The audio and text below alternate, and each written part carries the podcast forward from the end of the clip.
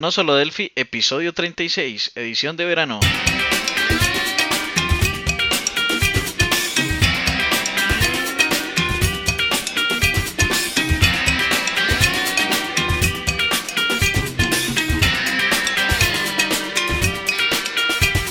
Bienvenidos a nosolodelphi.com, el podcast, el programa donde hablamos, entre otras cosas, de Delphi. Mi nombre es Emilio Pérez, soy CEO de la empresa Abatic Soluciones Tecnológicas y MVP de embarcadero en Sevilla, España. Y al otro lado del micro tengo a Johnny Suárez, nuestro experto en creación de aplicaciones realizadas con movilidad en la empresa Abatic Soluciones Tecnológicas y que también es MVP de embarcadero, pero en este caso se encuentra en Cali, en Colombia. Hola Johnny, ¿qué tal? ¿Cómo estás? ¿Qué tal este mes de agosto? Eh, bien, Emilio, mucho movimiento, eh, trabajo, días de descanso también. Eh, bueno, pero en sí bastante movimiento, estudio, lectura, en fin, de todo. ¿Y tú, Emilio, qué tal estás? ¿Qué tal tus, tu mes? ¿Cómo va este mes? Pues la verdad que es muy, un mes muy, muy extraño porque normalmente el mes de agosto aquí en, España eh, la gente deja de funcionar la empresa desde mediados de septiembre. Muchas de ellas te dicen, no, ya para septiembre, ¿no? Pero, eh, por ejemplo, no he tenido vacaciones ninguna hasta hoy mismo que han empezado mis vacaciones. Tenemos que poner sonido de aplauso o algo, ¿no? Porque fíjate que mis vacaciones son eh, un día festivo que tiene agosto, entonces estoy de vacaciones un día festivo y bueno, me he cogido un par de, de, días, el jueves y el viernes, donde trabajaré a medio gas. Ah, bueno, está bien. Está bien, ¿verdad? Claro, sí. Vacaciones. Bueno, lo que tiene ser, ser, el empresario, ¿no? O emprendedor, como se suele decir, ¿no? Sí, sí, no, así no, es. no, tenemos, no tenemos vacaciones, ¿no? Así- bueno, pues. Después de varias eh, consultas y peticiones de, de oyentes, pues hemos decidido darle una vuelta al podcast y por eso hemos tardado un poquito más en sacarlo. ¿Qué vamos a hacer en el podcast? Bueno, pues nos eh, hemos creado una sección de, de la semana, como viene siendo habitual, y también pues tenemos más noticias, hemos añadido más noticias para darle mayor valor al, al podcast. Esto comenzó como una reunión de, dos amigos que nos gustaba mucho Delphi, ¿verdad, Johnny? Y eh, al final, como empezamos a trabajar juntos, pues bueno, eh, teníamos la necesidad de, eh, bueno, de dar a conocer nuestra, nuestra empresa debido a que no teníamos patrocinadores. Si habláramos de WordPress, por ejemplo, pues rápidamente nos lloverían patrocinadores, etcétera, etcétera. Pero al hablar de, de Delphi, pues por suerte o por desgracia, los patrocinadores son un poco más escasos, ¿no? Al principio tuvimos la suerte de que había algunas empresas que nos apoyaban, no, no económicamente, pero sí dándonos componentes y nosotros se lo ofrecíamos a, a nuestros oyentes. ¿Te acuerdas? El comienzo, Johnny. Sí, sí, claro. Que se ganaron varios oyentes, varios componentes.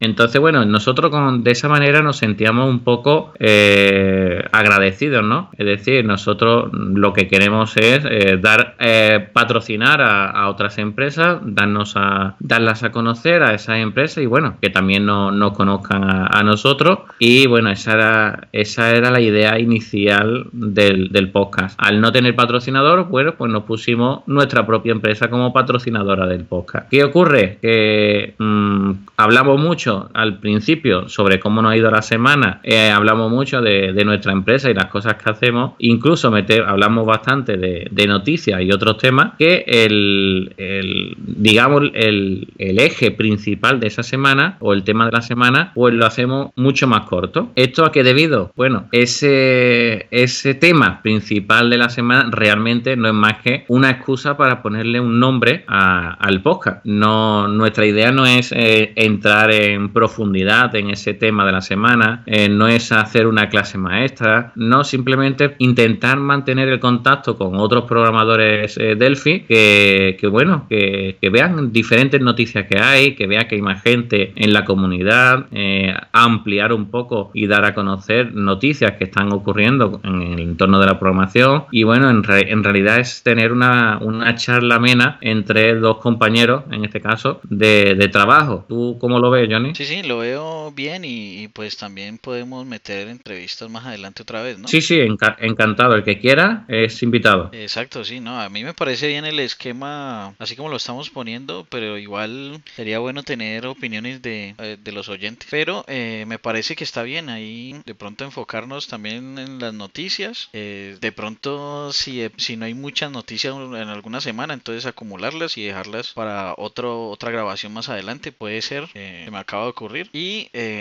para, para poder tener como más grueso siempre el tema de, las noticias, que en últimas es como lo que la gente pues le gusta escuchar o, o no sé, lo que parece que, les gusta de pronto tener allí presente, ¿no? Sí, sí, yo lo que, lo que sí es cierto, que lo que es el tema principal de la semana, por ejemplo, eh, si hablamos de Firebase o hablamos de Delphi MVC Framework o de cualquier herramienta, eh, simplemente para darla a conocer y de que se puede utilizar con Delphi. En ningún, en ningún caso eh, queremos hacer una consultoría, queremos dar una clase maestra, no queremos ampliar más allá de lo que, eh, por ejemplo, eh, si hemos dicho un tema en concreto en una semana, normalmente viene debido a que, a que en esa semana hemos trabajado con ellos y nos ha parecido buena idea ponerlo, ¿verdad? Sí, casi siempre es así. Eh, trabajamos de un, un, tema en la semana y terminamos en el, tema del, podcast. Por ejemplo, empezamos a trabajar con Raserver y automáticamente mm, el tema de la semana fue Raserver, ¿no? pero no dijimos ni cómo se instala, ni cómo se crea una notificación push, ni cómo se crean los, JSON, ni cómo las aplicaciones que, hay precreadas ya eh, tampoco, no sé, no sé, no se dijeron. Es decir, eh, simplemente es una aproximación, el dar a conocer una herramienta en concreto que se puede utilizar. Si queréis que, que, hagamos eh, algo mucho más en profundidad, bueno, hay otros podcasters que lo que hacen es poner un podcast eh, semanal, quincenal de pago en Evox. Yo no sé si realmente merece la pena o no merece la pena eso. Incluso en esta semana estuve escribiendo un post en LinkedIn eh, preguntando dudas sobre, sobre esto en concreto. no, tengo, tengo muchas dudas porque realmente no creo que haya suficientes personas eh, interesadas en pagar 5 euros al mes por un podcast técnico de a lo mejor una hora donde hagamos eh, a, máximo, ¿de acuerdo? De una, una tecnología. No, no lo sé, ojalá me equivoque, pero solo son con los cursos que tenemos en las diferentes plataformas y, no hay una gran aceptación, como, como muchas veces podemos creer. en el podcast yo creo, creo, ¿eh? porque ojalá me equivoque, eh, no lo tendríamos. Por lo menos esa masa crítica de, no sé, de, de 20, 30 personas que, que paguen esos 5 euros, que nos, que nos cubra ese, ese coste de, de 5 o 6 horas de investigación que, que tenemos que hacer para por lo menos eh, poner algo en condiciones, ¿verdad? Sí, claro, no es que eh, pues yo no lo veo por, por, ese lado, pero pues si la gente lo llega a decir, pues habría que probarlo, pero pues así de entrada no, no parece, porque para eso pues está eh, lo de los cursos que hemos venido hablando y todo, pues para eso sería, ¿no? Es que por ejemplo tú esta semana, en hace pocas semanas has estado haciendo una consultoría y tú sabes lo que es eh, esa redacción de ese documento eh, que te has llevado investigando pues prácticamente toda la semana, ¿verdad? Sí, exacto. Estuve en una consultoría en, Bogotá. Eh, estuve haciendo un documento técnico y sustentado de cómo se debe trabajar, digamos, en los cambios que se podrían hacer en esa empresa donde estuve. Y estuve pues con ese tema y sí, eso tiene bastante, bastante de donde hablar. Y pues de hecho otra persona quedó ya allí en Bogotá, ya con la orientación y continuó pues con el tema de seguir investigando otras cosas como estructuras de redes, eh, temas en la base de datos, bueno, muchas más cosas porque eso tiene bastante tela de donde cortar. Por eso, por eso te digo que mm, realmente nosotros intentamos evitar el, llegar a muchísimo tecnicismo en, eh, el podcast. Eh, si alguien considera que sí es necesario, pues nada, hacernoslo llegar las diferentes propuestas y si tenemos muchas, pues bien decidimos añadirlo en este podcast gratuito o bien, si lo, si lo preferís, en uno de, pago. Y bueno, eh, no, nos, eh, no nos entretenemos más, ¿vale? Porque, bueno, queríamos eh, exponer nuestras dudas, nuestras inquietudes y, bueno, intentar ser lo más lo más transparente posible a todos nuestros oyentes. Entonces, bueno, vamos a ir a noticias de la semana. Johnny, ¿qué, qué tenemos?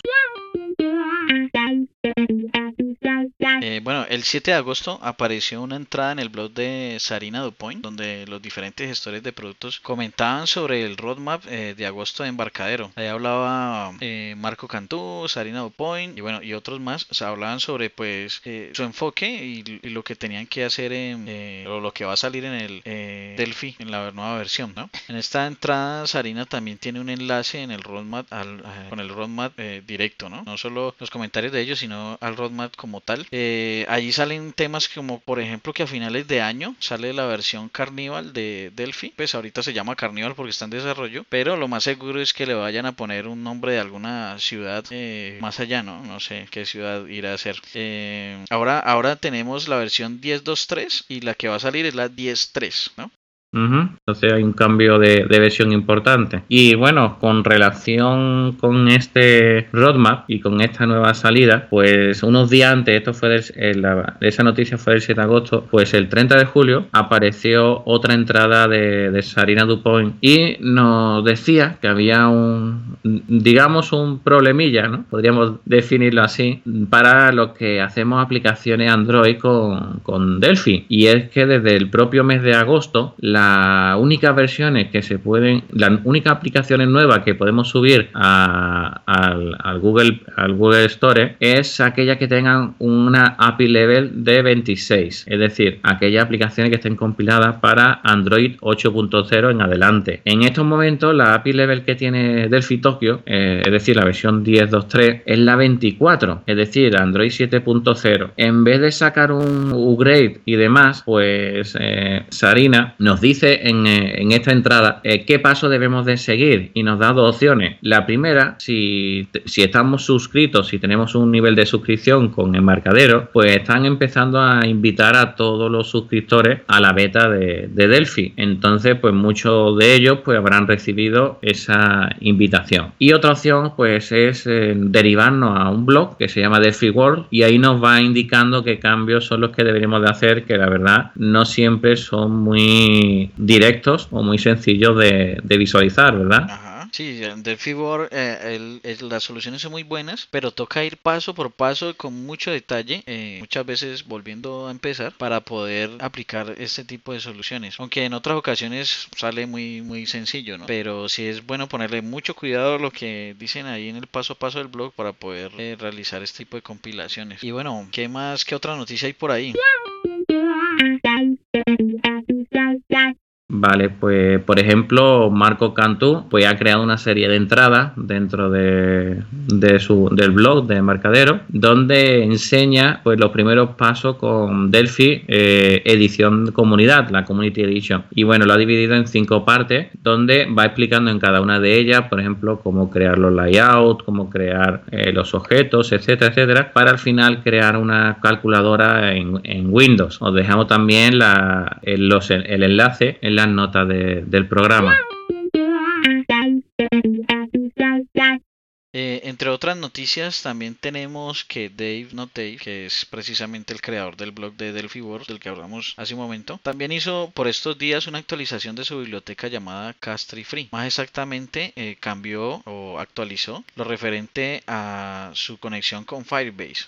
Hace algunos días, eh, ellos lanzaron, o sea, hace unos meses, lanzaron una biblioteca que consume directamente el servicio de notificación de Firebase. sin embargo, había algunas cosas que faltaban eh, entre ellas la posibilidad de tener ciertas bibliotecas o JAR activas que son necesarias para el funcionamiento de la mayoría de aplicaciones. Por ejemplo, eh, si uno quita el fmx.jar, pues ya prácticamente no puede hacer alguna otra cosa. Entonces, ahorita ya mejoraron eso y además actualizaron el SDK de, eh, Firebase. habrá que echarle un vistazo a esta parte porque y comprobarlo. si esto ya no, para ver si esto ya no es un inconveniente Eh, estas bibliotecas, digamos, cuando yo la probé y le coloqué eh, esta biblioteca, se integraba muy bien con el servicio de Firebase en Android. Se sentía como muy nativo, se sentía muy, muy bien. Se hacía muy fácil una vez está montado, ¿no? Los pasos también son largos, son bastantes, pero se, se una vez hecho el producto final estaba muy bien. Entonces vale la pena eh, volver a,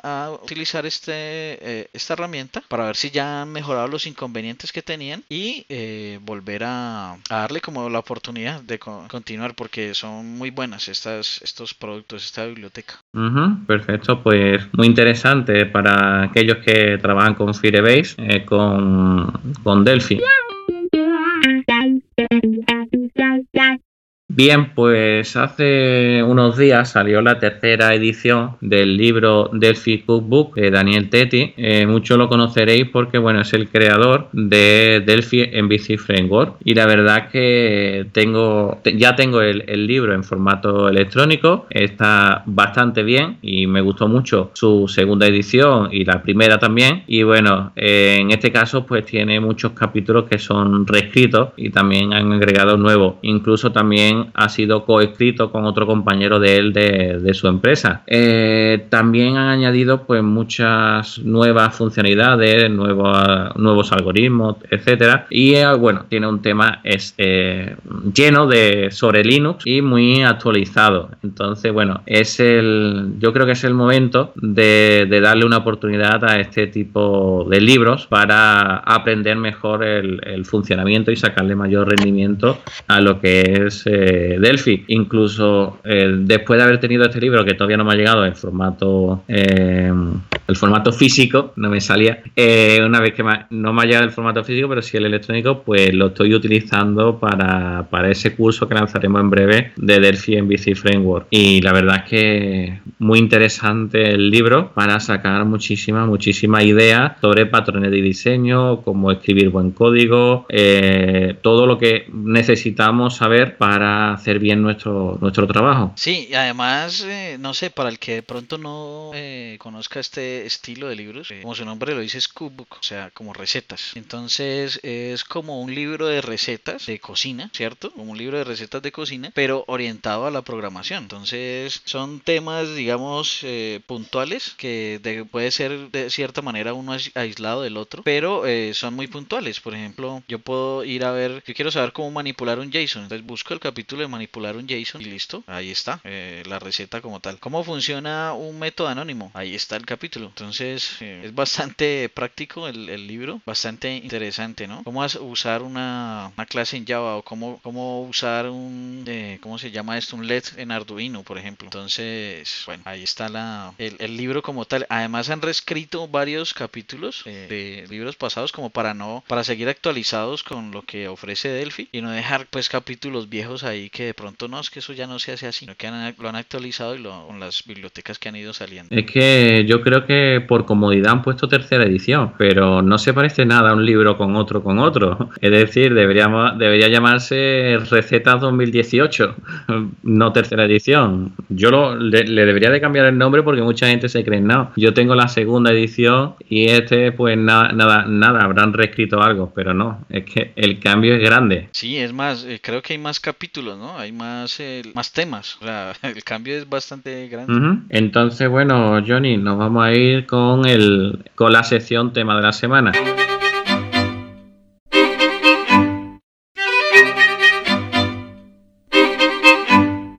Bien, esta semana tenemos como tema de principal, hemos decidido eh, poner eh, servicio web, web service. ¿Por qué? Bueno, primero porque lo dominamos mucho, llevamos muchísimos años trabajando con, con servicio web y es algo que no nos va a costar mucho el, poder hablar en profundidad de, ello. Eh, y bueno, en segundo, en segundo lugar, porque, mm, bueno, es nuestra, nuestro fuerte, ¿no? Es, igual que el primero. La primera opción y la segunda son iguales, porque es donde más especializados estamos en, en FireMonkey y en, y en servicios web. Entonces, Johnny, ¿qué es eso de un servicio web? Bueno, eh, Eh, un servicio web es como eh, la forma de conectar eh, la lógica de negocio con los diferentes actores o con las diferentes capas que puede tener un sistema. Por ejemplo, la capa de interfaz gráfica hacia el usuario o la capa de conexión. Entonces, además de poder conectar este tipo de cosas, podemos lograr mm, hacer interconexión con otro tipo de aplicaciones, lo que por acá le llaman interfaz o por ejemplo también se pueden hacer conexiones a, a de terceros que quieran utilizar un recurso de nuestra solución. Google, por ejemplo, uno entra a Google, hace una búsqueda, ¿cierto? Pero entonces eh, ellos también ofrecen un servicio donde nos podemos conectar y traer a nuestra aplicación esa búsqueda de Google. Ese, ese tipo de cosas pues se pueden hacer con web service. Y hay web service de diferentes tipos. Eh, digamos, eh, los tipos que se conocen son, o digamos, los, uno de los más utilizados son SOAP y REST. Que SOAP es pues utilizado en gran medida incluso por los gobiernos. Hoy el tema de facturación electrónica utilizan mucho el SOAP. Y REST también ha ido eh, cogiendo mucha fuerza eh, con el tema de JSON, que es un documento más liviano, XML, que es el que utiliza el SOAP. Entonces, bueno, para en este caso, eh, si vamos un poquito bajando el nivel y desgranando un poco las la, dos palabras, ¿no? Web service es, es un servicio web y al llamar web significa que por detrás estamos utilizando un protocolo que se llama HTTP. No sé si te suena de algo, Johnny, pero ese protocolo de, hipertexto lo que conseguimos es eh, hacer peticiones respuestas. Simplemente, es decir, yo hago una petición y a partir de dicha petición pues tengo una respuesta. Eh, al hacer esa petición pues tengo que enviar una información. Eh, esa información pues puede ir dentro de la URL o también en el propio body que lo puedo enviar y la respuesta pues al final pues es un poquito más elaborada y eh, con esa respuesta pues lo que hago es eso eh, tratarla utilizarla si utilizamos SOAP o REST al final lo que hacemos es hacer una serie de, herramientas diferentes. Es decir eh, con REST lo que intento es hacer pues una transferencia de estado representacional que es lo que viene esas palabras donde en este protocolo que tenemos es un cliente servidor sin estado. Si utilizamos SOAP pues lo que hacemos que incluimos un XML en esa transferencia y bueno, al final la información pues utiliza un, formato especial para crear esos objetos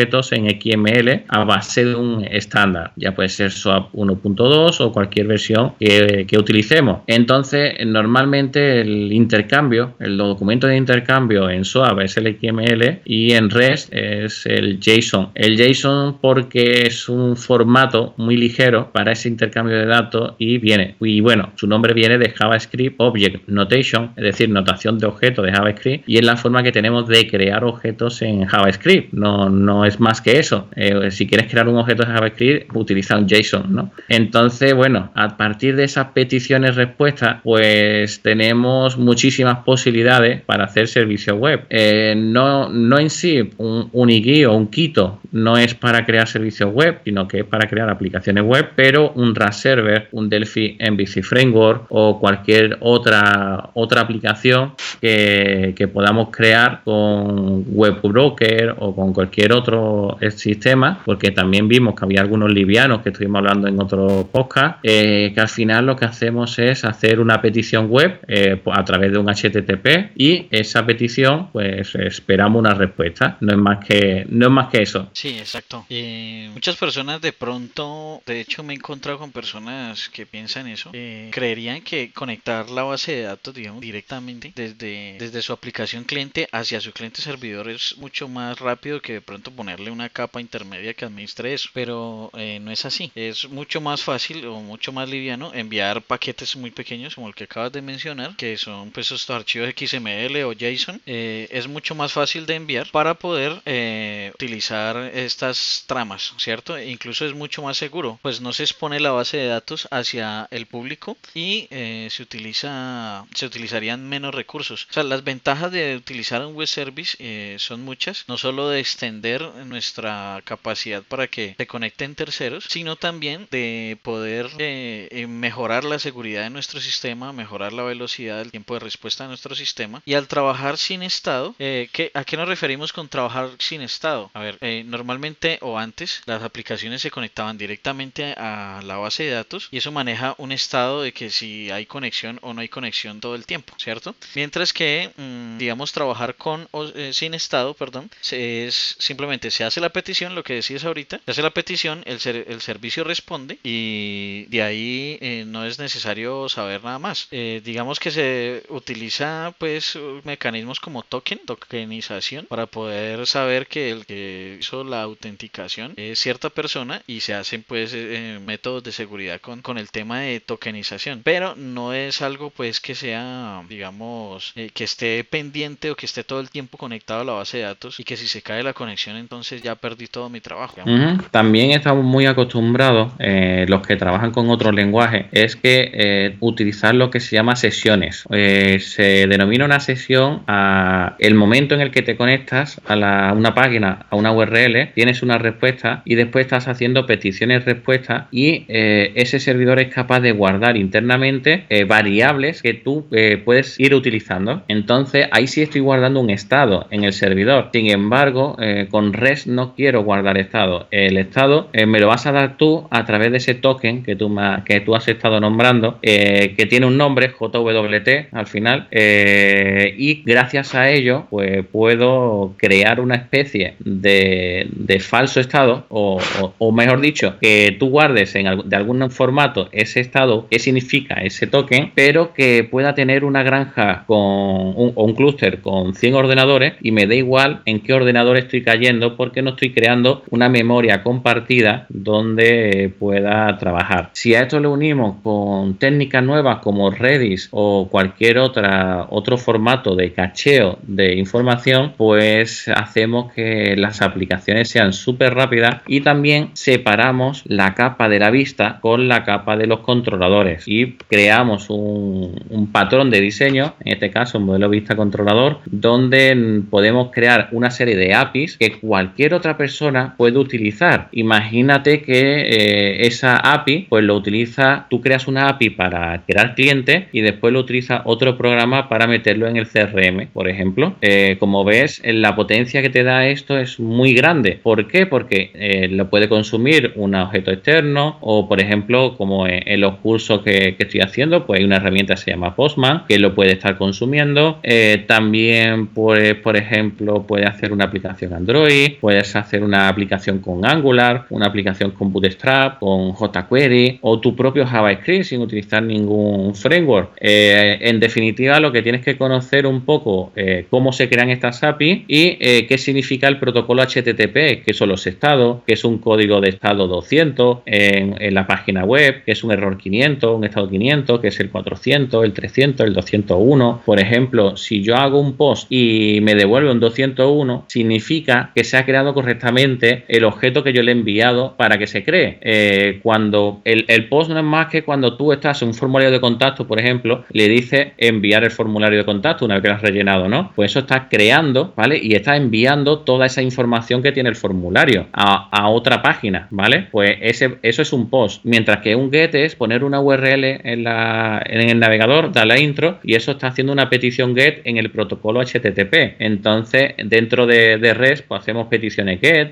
peticiones post, para los get para leer, los post para crear. Después tenemos otros eh, comandos como put y delete. Eh, put es para actualizar el objeto que le estoy enviando, delete es para borrarlo. Eh, es decir, mm, conseguimos hacer a partir de servicios web, en este caso utilizando REST, que al final lo que hacemos es crear, llamar a procedimientos remotos o en SOAP directamente lo único que hacemos es crear los objetos, enviarlo o hacer llamada a, funciones o métodos remotos directamente. Es decir, te paso, eh, ¿qué necesitas? El nombre, el apellido y tal. Pues te paso el nombre, el apellido y tal, como si fuera una función que en vez de ser local, pues es remota y súper fácil, súper sencillo de, ejecutar. Sí, claro, y es que las ventajas de trabajar bajo este tipo de modelos con web service digámoslo pues multicapa eh, son muchas, entre esas, digamos las que han mencionado, y también eh, el desarrollo paralelo. Por ejemplo, alguien puede, o sea, un equipo de desarrollo puede terminar mucho más rápido un trabajo que si lo hace un solo programador, ¿cierto? Porque digamos en el modelo de antes estaba la lógica de negocio, estaba todo en, en una sola eh, pantalla, digamos, incluso en, en, la pantalla estaba la lógica de, de, del negocio, entonces es mucho más demorado eh, que esa persona termine eh, cierto trabajo, mientras que con el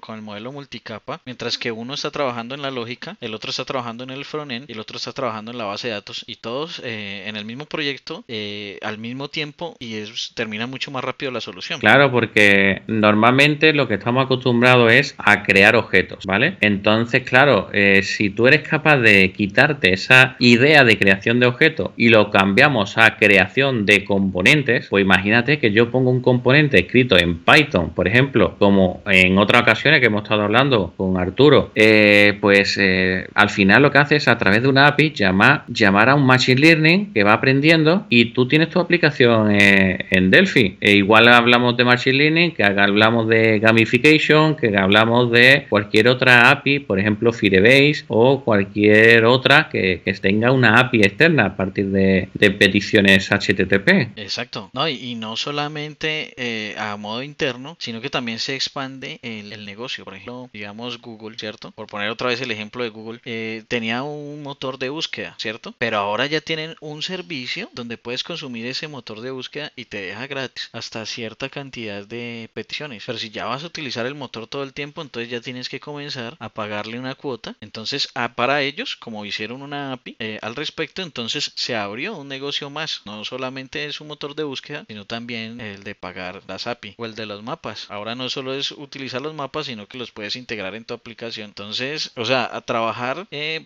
en multicapas tiene muchas ventajas, incluso eh, comerciales. Claro que sí, incluso el tema del OCR en, el, en, Google, es decir, tú le envías una imagen con una matrícula de un coche y te, lo, y te la devuelve perfectamente traducida a cadena. Es decir, que, es toda la herramienta, toda la que tiene es tan grande, no solamente en Google, y IBM también tiene la suya, y bueno, diferentes empresas están trabajando con ellos para poder crear API importantes y, que sean útiles para, para la sociedad Sí, no, las ventajas de trabajar con multicapas es bastante, o con web service, es bastante grande. El mantenimiento de código, eh, por ejemplo, eh, por allá está, está haciéndose un cálculo y de pronto toca cambiarlo por X o Y razón, pues se cambia en el web service y ya, no toca ir a actualizarle a todo el mundo la aplicación. Entonces, ese, o sea, o sea que en la parte de mantenimiento y soporte de los sistemas también se vuelve más sencillo. La verdad es que sí, y al tener diferentes capas, como bien decía, eh, cada persona está especializada especializada en, esa zona y no tiene que estar pensando en el todo, sino que su parte funcione correctamente. Por eso digo, en vez de pensar en objetos, pues pensamos en componentes que, y esos componentes tienen una funcionalidad en concreto y que va a funcionar igual. Te llame un Android, que te llame una web, que te llame eh, otra aplicación externa. Pues si no tienes nada más, Johnny, pues nos despedimos de, de este podcast, el número 36. Espero que os haya gustado y bueno, si es así, te pedimos que nos ponga comentarios bien en el blog, bien en Ivo, bien en YouTube, es decir, en el lugar donde nos estés escuchando este podcast. Haznos saber qué te gusta y bueno, y qué te gustaría que mejoráramos en él. Ok, bueno, muchas gracias por escucharnos y hasta el próximo episodio. Chao.